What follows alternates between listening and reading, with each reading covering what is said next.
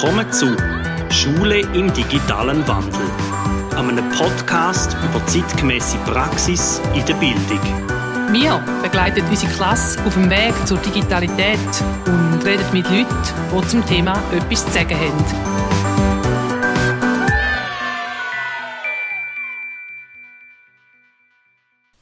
Herzlich willkommen zur sechsten Folge von Schule im digitalen Wandel. Heute mit dem provokativen Titel Schule ohne Noten, Lernen in der Digitalität. Barbara, was stellst du dir unter dieser Folge vor? Ja, also ist es noch ein schwierig, weil da, ich finde es wirklich schon sehr provokativ. Ich ja, bin gespannt, was du da für Vorschläge bringst und äh, du dann gerne meine Ideen und Gedanken ähm, noch ergänzen.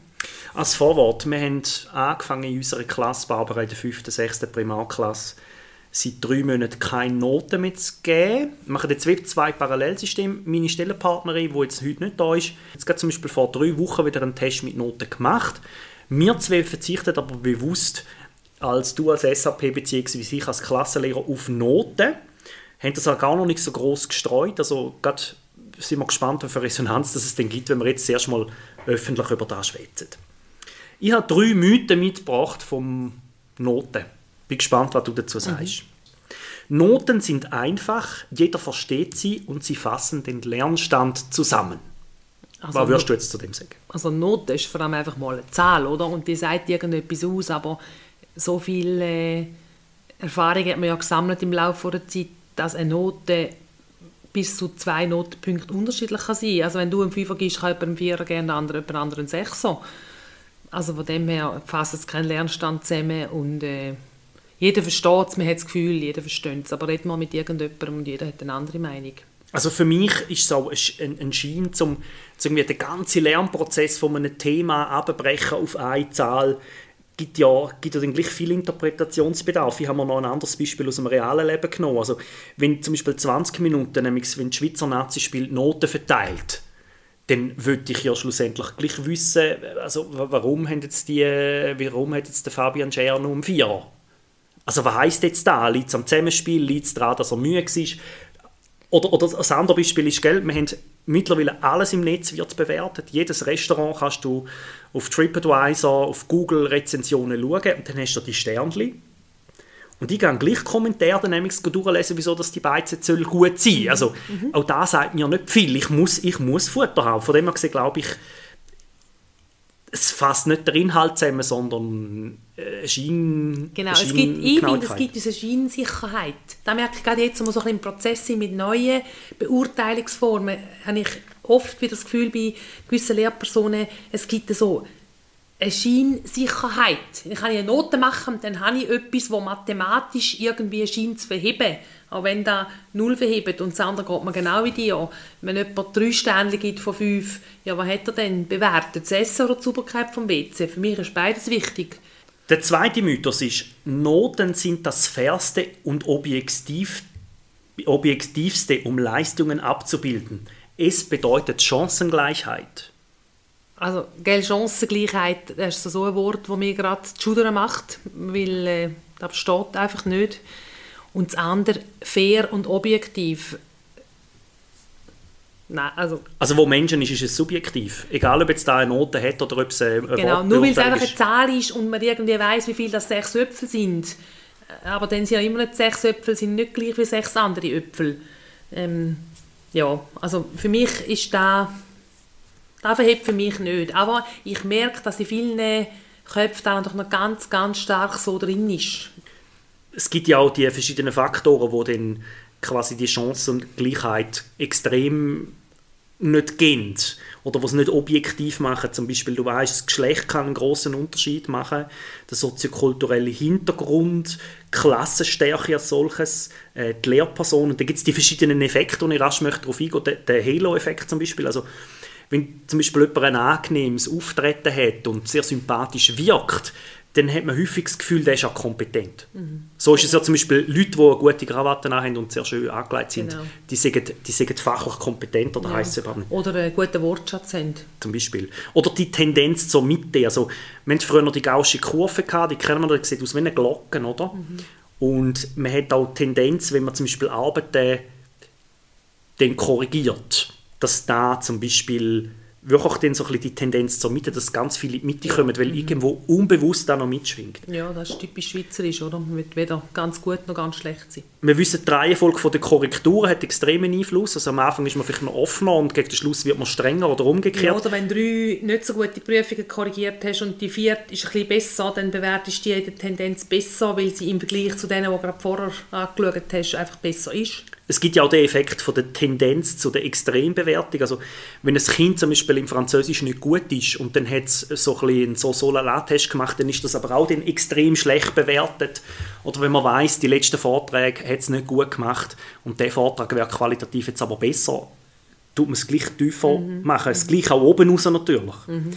Dann die Übereinstimmungsfehler gibt es ja auch noch häufig. Ich habe eingeführt, wie man ein Sway macht oder wie man eine PowerPoint macht. Und Kind nutzt nachher die gleiche Folienstruktur. Bewertet mir als Lehrpersonen da unbewusst besser, wenn ein Kind zum Beispiel sagt, ich mache jetzt rasch vorhandenes Plakat, wo ja dann im analogen Sinn ja auch wäre. Mhm. Denn der erste Eindruck verfälscht extrem viel. Da habe ich das Fachwort gerade nicht gefunden, aber der erste Eindruck, der prägt uns nachhaltig, ob man das wollen oder nicht. Und, und dann gibt es noch den Pygmalion-Effekt, habe ich noch rausgesucht. Das heißt, wenn du jemanden einmal in einer Schublade hast, einen Jugendlichen oder ein Kind, bringst du es dort fast nicht mehr raus. Mhm. Oder? Also die Eltern sind schon intelligent gewesen, dann muss es das Kind auch, zum Beispiel, wenn die Schublade mal ja. drin ist, bringst du es fast nicht Ja, raus. oder auch die Untersuchungen, die sie gemacht haben, wo sie an einer neuen Lehrperson gesagt haben, welche Schülerinnen und Schüler das gut sind und welche nicht so gut sind. Und nach einem halben Jahr hat es sich tatsächlich in die Richtung, wie die Lehrperson erwartet hat, verschoben. Hm. Dann habe ich einen dritten Mythos. Prüfungen motivieren. Ohne diesen Druck würden die Kinder und Jugendlichen nicht mehr lernen. In einer Prüfung manchmal denke ich, was wollen wir denn eigentlich noch herausfinden? Weil, Wo wir eh schon wissen. Ja, genau, richtig. Da ist ja, du machst den Satz fertig, den ich gedacht habe. Was will ich, was will ich herausfinden? Nur zum einmal mehr dem Kind beweisen, dass es eine gute Note hat und dem anderen einmal mehr, dass es wieder nicht realisiert hat. Der, der John Hattie, der ja äh, Lernen sichtbar machen rausgegeben hat, die grosse Metastudie mhm. über alle Metastudien, die es mehr oder weniger dort gegeben hat zum Thema Lernen und Schule, hat zum Beispiel auch gesagt, dass wenn du eine Prüfung machst, dass dann der Lernprozess meistens genau dann abrupt aufhört. Man mm, mokiert manchmal sich so ein bisschen über die Oberflächlichkeit bei Kind, aber da finde ich genau gefördert durch das. Dann wissen sie, das Mathe-Thema geht etwa zwei, maximal drei Wochen. NMG-Thema haben wir vielleicht bis zu der nächsten Ferien. Also muss ich sieben Wochen durchheben und dann ist es vorbei. So genau. Und von wegen, von wegen Motivation möchte ich dazu noch sagen, da hat es auch schon Untersuchungen gegeben. Ich, ich kann auch nicht mehr sagen, aus welcher Studie, habe ich aber beim, beim Philipp Wampfler im Buch «Schule ohne Noten», wo man dann noch verlinken, gelesen. Kinder, die gut sind, die motiviert es natürlich, gute Noten zu bekommen. Die anderen, die wissen ja eh schon, dass dort und da ein Defizit haben und dann kommt der Hammer mit dem Zweier, am Dreier, am Vierer, am Viererhalber wieder. Mhm. Und es kommt auch in der Prüfungsnachverbesserung, wo man immer sagt, ja, man müsste das sinnvoll nachverbessern und so. Erstens mal findet sie selten statt und das Zweite ist, dann haben ja die wieder die meisten Fehler. Da wirst du hundertmal drauf aufgeklopft, die wissen es ja vorher schon. Ja, ja, das ist das Beste, haben wir gefunden, wenn man Hausaufgaben kann in der Prüfung verbessern mit einem von unseren Kindern dann habe ich gewusst, jetzt bin ich eine Stunde lang beschäftigt, weil meine Tochter hat nicht einen Viererhalber oder so geschrieben, wenn sie es hätte können. Dann hätte sie ja alles können lösen an der Prüfung. Und ich glaube, unsere Aufgabe zum letzten Mythos, der ja noch heißt Prüfungen motivieren, äh, Druck ist beim Lernen ein schlechter Ratgeber. Das merken wir ja auch beim Arbeiten, wir Erwachsenen. Oder? Wenn die Chefin oder der Chef uns Druck macht, dann kommen wir selber auch in Druck und dann und so weiter. Also es gibt schon Abgabetermine, das ist etwas anderes wie Druck, finde ich. Oder, oder der Kunde kommt dann, bis dann muss ich es haben. Aber wenn du immer wieder darauf aufgeklopft wirst, du musst denn, du musst denn, du musst meine, da fange ich auch an aufbegehren. Ja, also Druck erzeugt immer Gegendruck. Und wenn du also Druck machst mit Lernen, dann gibt es eine Vermeidungsstrategie oder eine Verweigerungshaltung. Wir haben in den letzten Folgen auch häufig davon gehabt, Grammatik von der Schule, also Sachen, wo, wo man in sich bewirtschaftet, weil man es immer wieder macht. Und ich glaube, das Thema Noten ist auch etwas, was wir jetzt gerne mal kritisch ein bisschen anschauen. Ich habe, da, ich, ich habe zwei Argumente, die, die höre ich immer wieder, wieso dass man gleich bei Noten bleibt. Das eine Argument ist so, ja, aber die Oberstufe macht ja dann nachher Noten. Oder Kante muss er das dann haben für die Kante-Prüfung. Mhm. Oder der Lehrbetrieb will dann die Noten noch das tut sie aufs Leben vorbereiten. Barbara, was sagst du zu dem Argument? Dort ist wieder da für mich, eine Note sagt ja nicht das aus, was ich mir von dieser Note vorstelle. Also eben selbst von Lehrer zu Lehrer ist ja eine Note nicht das Gleiche. Oder eben auch innerhalb, je nachdem, wie stark eine Klasse ist, kann ein Fünfer eine gute Note sein, aber es kann auch an der unteren Bandbreite sein von der Klasse, wenn sie einfach sehr stark ist. Ähm, für mich, für mich sagt es zu wenig aus. Ich würde mich jetzt nie auf eine Note stützen und darum eine Lernende oder einen Lernenden für irgendeine Berufslehre auswählen. Ich mache gerade ein aktuelles Beispiel jetzt von mir. Man, beim Magischen Ring, wo ich die Aufnahmeprüfung gemacht habe, dort haben sie gesagt, du hast bestanden oder nicht bestanden. Und ich habe die Zauberprüfung bestanden, bin jetzt im Zaubererverband dabei. Und mir hat am Schluss Feedback interessiert, warum bin ich da und da knapp und, und was kann ich besser machen. Mhm. Also ähm, das Feedback ist für mich wertvoll gewesen. Oder, oder jetzt auch beim, beim Fallschirmspringen. Man sagt ja niemand, ähm, die Fallschirmöffnung war bei mir jetzt ein Dreier gewesen. Meine, wenn ich sie nicht gut mache, dann bin ich tot, oder? Also, ist ein bisschen übertrieben gesagt, aber ich, ich habe ja selber ein Interesse daran, um dort die, die Zwischentests zu bestehen, weil es, genau. meiner Sicherheit und, und mir ist wenn ich so zurückschaue, was mich weitergebracht hat in meinem, in meinem Lernprozess, verschiedenster Art, dann war es eigentlich selten Noten, sondern ein Feedback. Also wenn jemand mit mir geschwätzt hat und mir jemand erklärt hat, hey, da, da ist gut geschafft, da mach so weiter, da wäre es gut, wenn du da und da würdest ausprobieren oder dort und dort solltest du Verbesserungen anstreben. Das hat mich weitergebracht, weil ich dann gewusst habe, was ich besser machen kann. Und wo ich aber auch gut bin und ich kann stolz sein auf mich. Das zweite Argument, das dann gerade hinten angeschoben wird, ist so, Politik und Gesellschaft wollen ja die Noten. Ja, wer ist denn Gesellschaft? Das sind ja auch wieder eigentlich du und ich und die, die rundherum sind. Das heisst, man wirklich, ich denke, es ist wichtig, dass wir anfangen, gerade auch von der Schulseite her, von der Bildung her, umdenken und da eine andere, äh, andere Ideen reinbringen und eine andere Sichtweise auf äh, eine Beurteilung. Dazu habe ich einmal gerade ein gutes Gegenargument, und zwar in Schweden macht man ja bis Ende 8. Schuljahr keine Noten. Sie tun da nicht selektieren für Sekreal, sie tun es wirklich mit der Differenzierung machen, was wir in der Folge 5 angesprochen haben, mit anderen Systemen, wie zum Beispiel dem, was wir vorgestellt haben von der Folge 4. Und ich glaube, ich glaube, das sollte ein Ansatz sein, weil dort funktioniert so gesellschaftlich auch und Politik wird ja das dort auch so. Also ich glaube, die Grammatik von der Schule hat sich schon so fest bewirtschaftet mit, man macht am Schluss von der Lerneinheit eine Prüfung, eine Summative, wie es im Fachjargon heisst, und dann eine Note, dass man fast nicht mehr von dem wegkommt. Man sieht die Alternativen schon gar nicht. Mhm. Mhm. Das bringt mich dann auch ein bisschen zum Thema, Noten wollen sich ja häufig auf drei Normen beziehen oder Bewertungen. Das ist die Sachnorm. Hast du vielleicht auch etwas zu der Sachnorm sagen also da ist einfach halt auch wirklich wo Inhalt, oder, wo geprüft wurde. Ist. Ja. Also die Teilgebiete oder, oder die Sachen, die du prüfst. Ja. Dort stelle ich mittlerweile aber auch fest, entweder ist dann der Test am Schluss so hoch, wo weit über das ausgeht, was man geübt hat, weil man ja muss streuen, man muss ja, man muss ja schließlich auch zeigen, dass die einen Kinder schlecht sind und die einen gut, mhm. übertrieben gesagt. Dann gibt es die Sozialnorm. Also du meinst da, also quasi es wird äh, verglichen mit mit den anderen Kindern aus der Klasse, oder? Das ist die Sozialnorm. Ja, oder zum Beispiel auch im Kanton. Also wir haben zum Aha, Beispiel ja. bei uns auch die mhm. Lernloop oder Stellwerk und ich merke, dass da ein also Stellwerk für, für den Übertritt in, in, in den Lehrbetrieb oder, oder in die Berufsschule wird natürlich extrem stark gewichtet. Wie siehst du da? Deine Kinder sind jetzt gerade in dem Alter, wo das Thema Also ich bin erstaunt von unseren drei Kindern, und jetzt hat, also der Jüngste eine Lehrstelle bekommen vor einer Weile, hat niemand Stellwerk machen Also es ist nicht... Äh, ähm, es ist nicht verlangt worden. Sie haben es gemacht, aber zum Teil ist es gar nicht gefordert worden. Sie haben auch noch gestaunt, das Gefühl, es hat grösser Gewicht. Da kommen wir zu der letzten Norm, wo eigentlich ja eine Note aussagen oder beiziehen, ist das ist die Individualnorm. Ja, da sagt dann, das ist wirklich so aufs Individuum bezogen. Genau, und der Kanton St. Gallen sagt ja zum Beispiel zu allen drei Normen miteinander, die geben dann quasi eine Gesamtbeurteilung beziehungsweise auch ähm, beurteilen heißt in erster Linie fördern heißt es bei uns in der Handreichung von der Schullaufbahn beißt sich da nicht ein bisschen beurteilen heißt in erster Linie fördern wenn wir jetzt die drei Normen anschauen also da ist es für mich die Frage immer ein bisschen das Wort beurteilen wie man da ähm, definiert was da für einen Inhalt hat vom Wort her wenn es beurteilen ist um wirklich so das Gesamtpaket anschauen und den Weg fest mit einbeziehen, dann finde ich, wohl, dann hat das schon, dann kann man das so sagen, dann ist, eine Beurteilung, dann ist eine Prüfung kann ein Teil sein von einem Lernzyklus. Aber wenn es so abschließend so quasi ist wie der Nagel, den du eingeschlagen hast und dann ist fertig, interessiert mich nicht mehr, dann ist natürlich, dann geht es in die richtige Richtung. Dann ist es nicht ein, nicht ein Teil des Lernprozesses, sondern ist es einfach, ähm, zum eben etwas festlegen, wo man eh eigentlich schon weiß. Ich glaube, jetzt im Zug von der Digitalität, wo wir jetzt stecken, wo wir so viele Möglichkeiten haben, sollten wir auch uns überlegen, was gibt es für Alternativen zur mhm. Note, mhm. beziehungsweise wie können wir die Individualnorm auch stärken. Ich glaube, da ist so ein bisschen, ja, da, da habe ich ein bisschen gesehen. Wie ja, siehst du das? Da sehe ich genau gleich. Also für mich wäre es wahnsinnig wichtig, dass man immer mehr aufs Individuum bezücht, was geleistet wurde ist und dort schaut, wo sind die Lernfortschritte. Und da gibt es ganz gute Tools, die man gerade auch digital gestützt super gut kann nutzen und dann ganz einfach kann aufzeigen, was da passiert ist.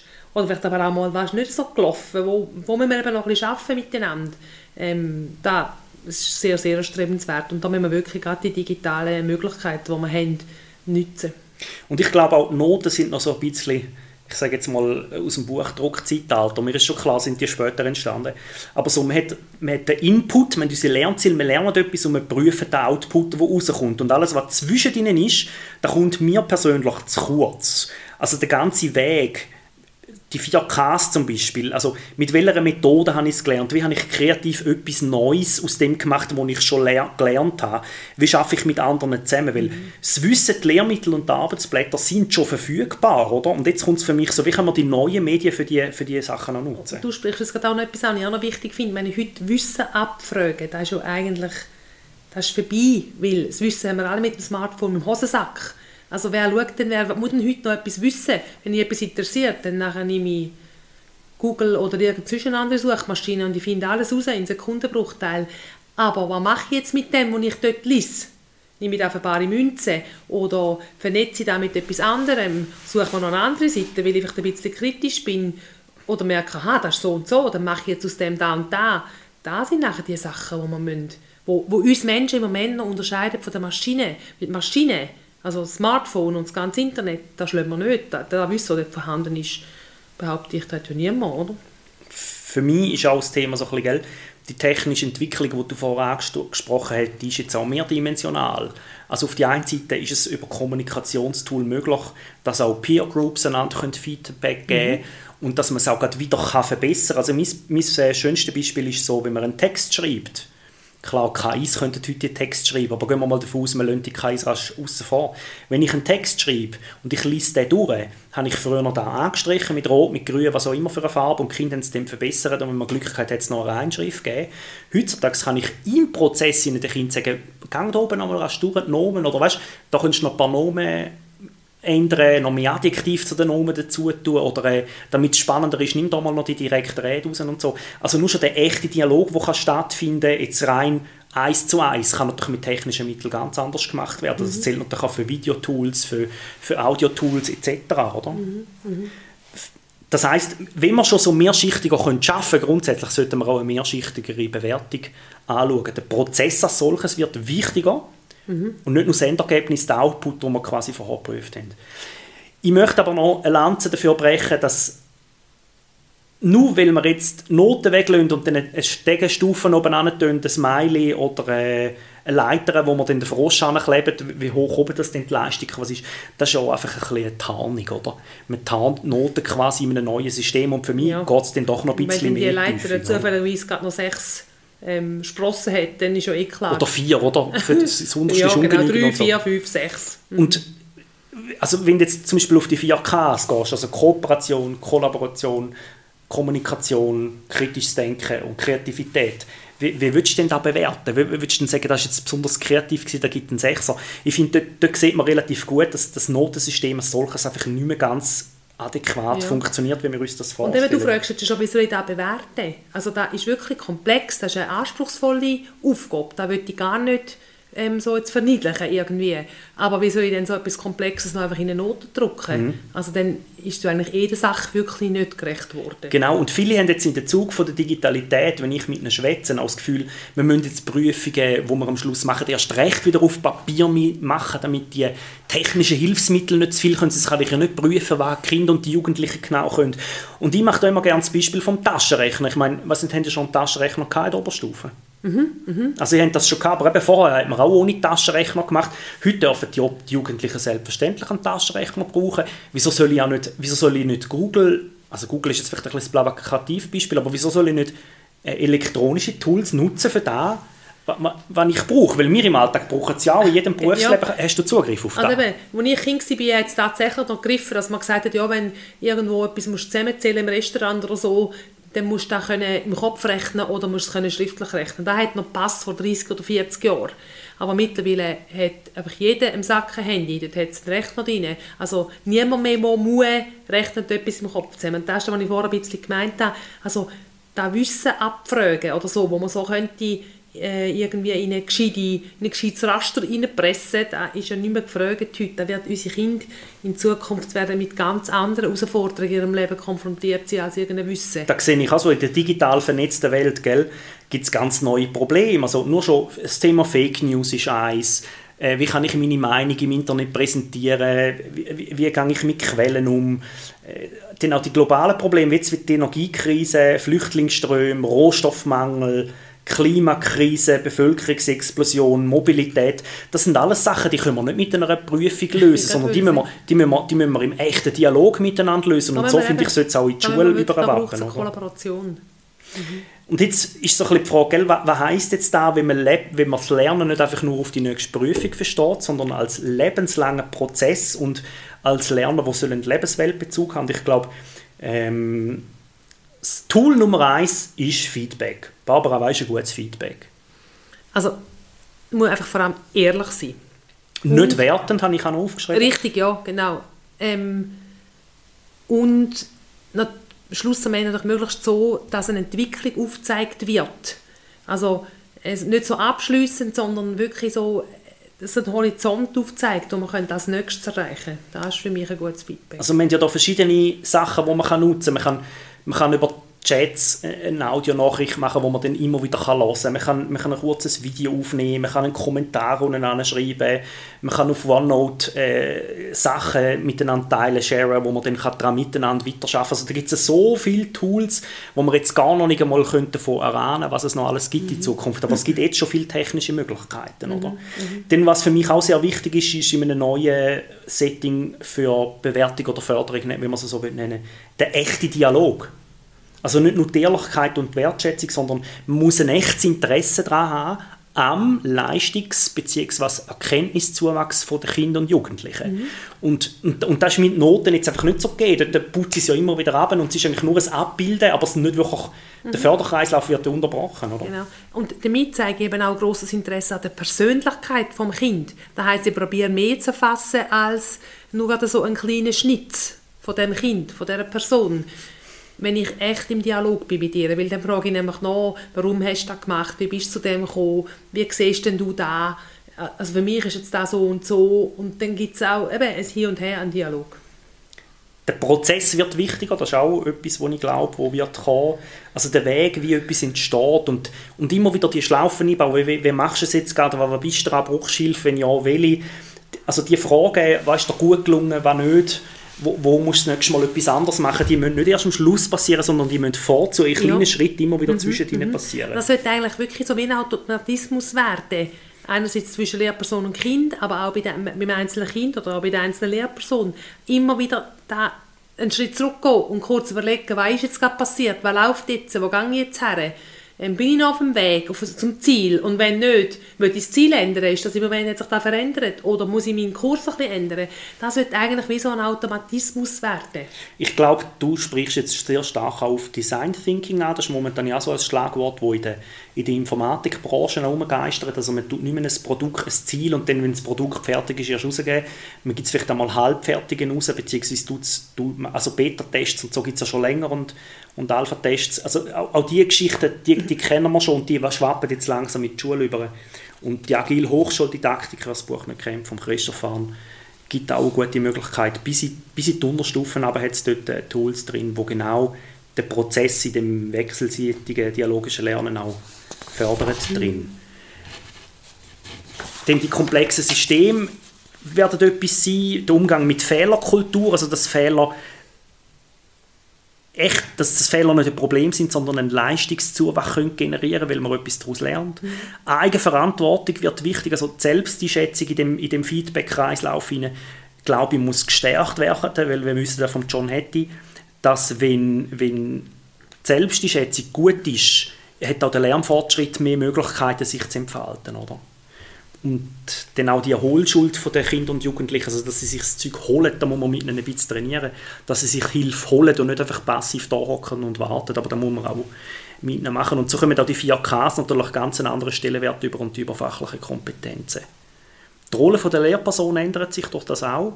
Mhm. Viele sagen immer Lerncoach. Also ich finde, Lerncoaching braucht dann doch noch ein bisschen mehr. Ich würde jetzt mal sagen, als erste Vorstufe wäre jetzt für mich einmal, dass ich eine Lernbegleitung intensiviere Richtig. und weniger mhm. von dem Lehrenden wegkomme. Oder? Ja, genau. Dass man auch ein bisschen mehr auf die gleiche Stufe stellt. Da habe ich auch nicht Angst, dass man da irgendwie unsere, unsere Rolle irgendwie verlieren. Im Gegenteil, ich glaube, wir gewinnen Autorität ganz anders, weil wir eben kompetent sind. Weil es heisst ja häufiger im, im Zug von der, von der Digitalkultur jetzt, ja, die Schule braucht es nicht mehr, weil, weil das Wissen kann man sich holen und es gibt überall schon Lernplattformen, wo man das machen kann, das stimmt. Und darum, glaube ich, muss sich auch unsere Rollen ändern, weil ja. das Bewerten, der Prozess, der Dialog mhm. wird sich viel mehr stärken und es soll wieder mehr ums Lernen gehen und nicht ums Abbilden von Noten. Mhm. Und jetzt, Barbara, was heißt jetzt das konkret? Also wie kann ich denn jetzt den, den Lernfortschritt messen oder den Prozess beobachten und den Lernstand erfassen? Hast du eine Idee? Also ich finde es doch immer cool, wenn ich sehe, dass eine Lehrperson oder auch du mit so Kompetenzraster arbeiten, oder? Wo, man so, wo man wirklich einzelne Ziele aufschreibt und dann kann man wirklich, aber gerade in dem Raster kann man sagen, man füllt zwei Felder aus und dann wird nach einer Weile gibt es noch ein drittes Feld oder ein viertes. Dann siehst du wirklich direkt, hey, da hat sich etwas entwickelt. Es gibt aber auch Bälkchen, die schon sehr lang sind, wo man sieht, hey, da bin ich wirklich gut. Also in der Kommunikation oder in der Kooperation mit anderen, das ist wirklich eine Stärke von mir. Ich kann auch gut zuhören oder gestalten ist etwas, was mir sehr liegt. Ähm, ich arbeite sehr gerne mit so einem Instrument.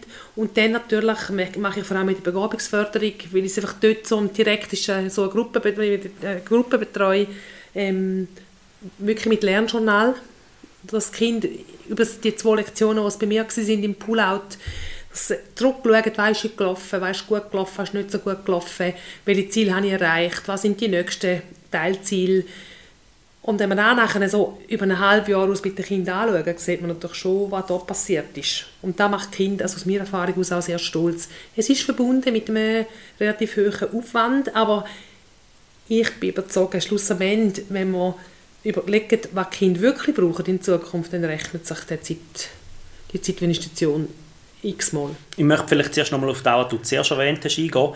Ich habe ja einen Kompetenzpass gemacht vor ungefähr zehn Jahren jetzt dann. Mhm. Und wer Lust hat, den Kompetenzpass für sich zu erwerben, der kann den gratis haben von mir. Äh, könnt ihr mir ein E-Mail schreiben. Ich habe einmal einen für die Unterstufen angefangen, der verhebt aber noch nicht ganz. Und mit dem Tool schaffe ich sehr viel und ich kann eigentlich, ich kann eigentlich durch das ja. auf Prüfungen verzichten, summative, und kann relativ gut sagen, Ende Schuljahr, wenn ich dann halt gleich muss eine Note machen im Zeugnis, wir haben ja noch ein Jahreszeugnis im Kanton St. Gallen, dann kann ich sagen, es ist etwa da. Mhm.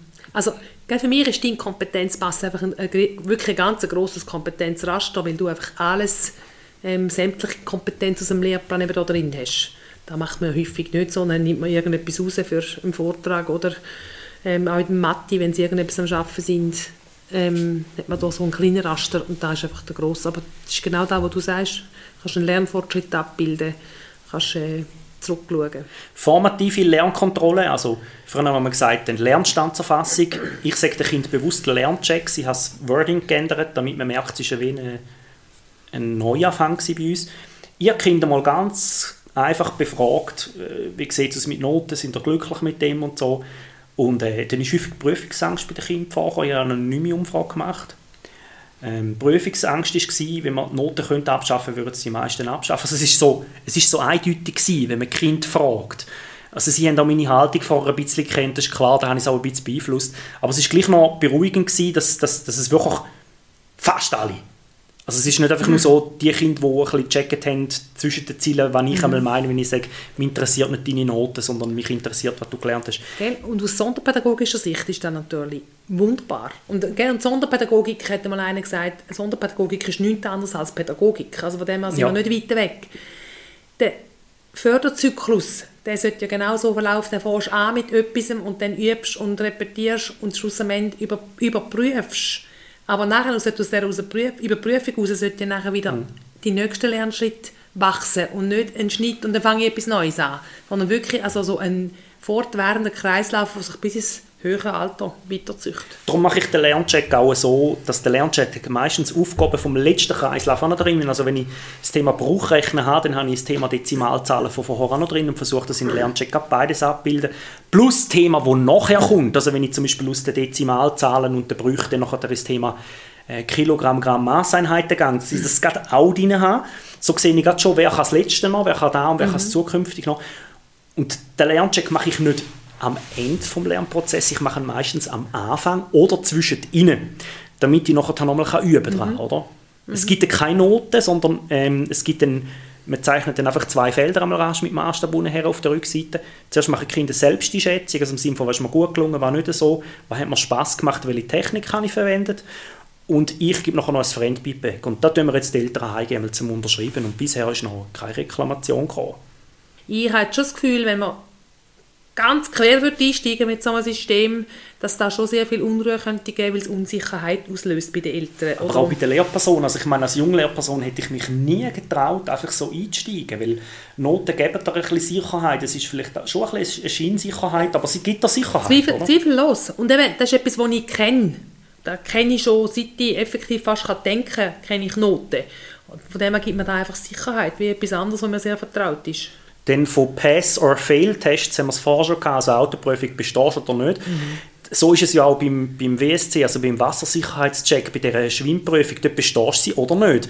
Bei der Veloprüfung dasselbe, du bestehst sie oder nicht. Ja, aber bei der Berufslehre auch, natürlich gibt es am Schluss noch Noten, aber eigentlich kommst du das Fähigkeitszeugnis über, wenn du 4-0 erreicht hast, oder mehr, aber es gibt nicht ein anderes Zeugnis, weil du besser bist. Ja genau, du oder du kommst die Lehrstelle über oder du kommst sie nicht über, ja. also es ist, mhm. es ist dann nicht es ist dann nicht äh, das, oder? Sie dürfen übrigens bei mir bei den Lernkontrollen, bei den Lernchecks, dürfen sie einander helfen, sie dürfen mich fragen und sie dürfen alle technischen Medien nutzen, die ihnen zur Verfügung stehen. Und ich glaube, das ist ganz eine andere Herangehensweise an ich will den Lernstand wissen von den Kindern. Oder ich muss es dann einfach gut beobachten, dass niemand schläft im Sinne von, dass er sich dann beschönigt oder abredet. Aber ich glaube, die, die realistische mhm. Selbstschätzung wird dort auch gefördert. Auf jeden Fall, ja. Und das andere schon, die Beobachtungsgabe von uns Lehrpersonen, äh, die muss gut sein, finde ich. Weil das Beobachten und genau heranschauen erfährst du viel. Und wenn du noch die richtigen Fragen stellst und gut herlässt, dann erfährst du so viel Spannendes über ein Kind. Dein Portfolio ist auch gut, also du hast es, du hast es schon als, als Lernjournal, das kann man ja theoretisch als Lernportfolio auch machen, da hat es dann schon noch ein bisschen mehr dahinter. Aber wenn ich bei dir aus denke, könntest du irgendwann mal noch Erfolg zu dem machen, dann gehe ich da nicht genau auf das ein. Ja, jetzt wollte ich gerade sagen, da würde ich mir gerne ausklammern, über da finde ich, müssen wir mal noch ein bisschen länger reden. Dann, was ich auch mache, ist Quartalsfeedback. Also ich, ich, ich schaue, dass ich bei allen, bei allen Fächerkompetenzen, wo ich das Gefühl habe, das sind Grundkompetenzen, tue ich, tue ich mir aufschreiben, dann tue ich während der Lernchecks und alles tue ich mir dort drauf notieren auf das A4-Blatt vorne und hinten. Das kommen die Eltern dann über, damit sie so eine Übersicht haben, wie ich, wie ich in allen Fächern jetzt zum mhm. Thema da sehe, weil ich ja sehr fächerübergreifend arbeite, mhm. von der Religion durch bis zu bis zur Musik, NMG, Mathe, Deutsch, dass da etwas drin ist. Dass sie dann so auch ein bisschen sehen, wo ihr Kind steht. Weil ich mhm. glaube, die Information in so einem System ist auch wichtig, dass die Eltern mhm. informiert sind. Und was natürlich das wichtigste Tool überhaupt ist, ist Beobachtungen aufschreiben. Du bist schon wieder viel näher dran, wenn du einen Test machst zum Teil. Ja, und das ist natürlich auch wirklich ein echter Fundus ähm, in der Vorbereitung von einem Elterngespräch. Ja. Wirklich, wenn du kannst auf paar Beobachtungen und wenn es nur so Momentaufnahmen sind, also es sind ja Momentaufnahmen, aber da gibt so ein gutes Bild. Ja, da habe ich auch immer probiert, am Freitagabend, das war immer meine letzte Arbeit, gewesen, noch so ein schauen, was ich noch... In Coaching-Gesprächen bin ich ein bisschen zu wenig eingelesen, ein bisschen wenig auch bewandert und ich weiß aber, dass das sicher auch ein Tool ist, das sehr gut kann sein kann. Aber ich glaube, da wäre auch viel Potenzial rum, weil es gibt da Schulen, wie zum Beispiel die Freie Stadtschule in St. Gallen, wo, wo, wo dann wirklich die Jugendlichen einmal in der Woche zu ihrem Lerncoach gehen und so. Also da gibt es sicher ganz gute Tools, die man noch ausarbeiten können. Mhm. Ja, aber jetzt, jetzt haben wir viel darüber geredet, was man könnte und was man nicht könnte und was man sollte. Und wenn jetzt Schulleitungen, Behörden, Schulaufsicht oder Eltern kritisch sind und sagen, äh, wir wollen aber Noten und überhaupt, das geht nicht, was sie da machen, was, was, was könnte man denn machen? Also ich würde dann einfach, wenn es wirklich so kritische Stimmen gibt, würde ich jetzt nicht gerade so einsteigen, wie du jetzt im Moment gerade schaffst, so unserem Jahr total ohne äh, Zahlennoten, sondern würde ich wirklich so ein gemischtes System vorschlagen, wo man zum Teil schafft mit, mit Dialog, wo man sich dann Notizen macht, mit Beobachtungen, mit dem Kompetenzraster. Ähm, und dann aber auch ab und zu wieder mal so eine, sagen wir, eine klassische Prüfung macht oder eine klassische Benotung, wo man dann wirklich am Schluss am Ende eine Zahl hat, dass man mir so bei beiden Bedürfnissen befriedigt hat. Und dann, denke ich, steht der Tropfen hüllt den Stein, nicht aufgeben. Also für mich ist ja der echte Dialog ein Argument, ähm, dass man dann gute Argumente bringt und nicht der andere abputzt, sondern wirklich genau lässt, äh, was denn Bedenken sind und die versucht im Gespräch zu entkräften. Mhm. Dass man so ein bisschen rausgespürt, was sind denn die Sorgen, die Eltern haben, weil das mhm. Ähm, berechtigte Sorgen. Sie wollen für ihr Kind das Beste. Und wenn man da so ein zur Reihe austanzt oder ihr Kind in einem Unterricht ist, wo es einfach dort so läuft, wie man sich da selber eben gewöhnt ist, dann kann das tatsächlich Unsicherheiten und Ängste auslösen. Und die sind ernst zu nehmen. Als letztes möchte ich euch Mut machen, euch Zuhörerinnen und Zuhörer. Probiert es aus. Lesen das Buch «Eine Schule ohne Noten» vom, von Nölte Wampfler vom Heb Verlag. Da war auch ein bisschen die Basis für den Podcast, für den theoretischen Teil für mich. Wenn ihr mit etwas anfangt, fangen wir mit einem Mischsystem an, wie Barbara gesagt hat, macht einfach mal einen Lerncheck, wo ihr wirklich bewusst auf keine Noten habt, auch kein Stegel oben an, nichts. Und wenn ihr ein gutes System habt, glaube ich, spricht sich das um. Und andere können fragen, wie machst du es du? Und dann sind wir schon das Zweite, weil wir noch das Zweite in einem Boot sind und etwas umdenken, suchen euch Verbündete, ähm, ist es einfacher, ein System zu tragen, weil wenn man Einzelkämpferin und Einzelkämpfer ist. Möchtest du noch was ergänzen? Ja, ich, jetzt, ich habe es genau wie du, ich will auch Mut machen. Ähm, wir sind Fachpersonen, wir haben unsere Profession gelernt, wir müssen uns nicht hinter Noten verstecken. In dem Sinn, sind mutig. Bis zum nächsten Mal. Danke, dass ihr dabei sind.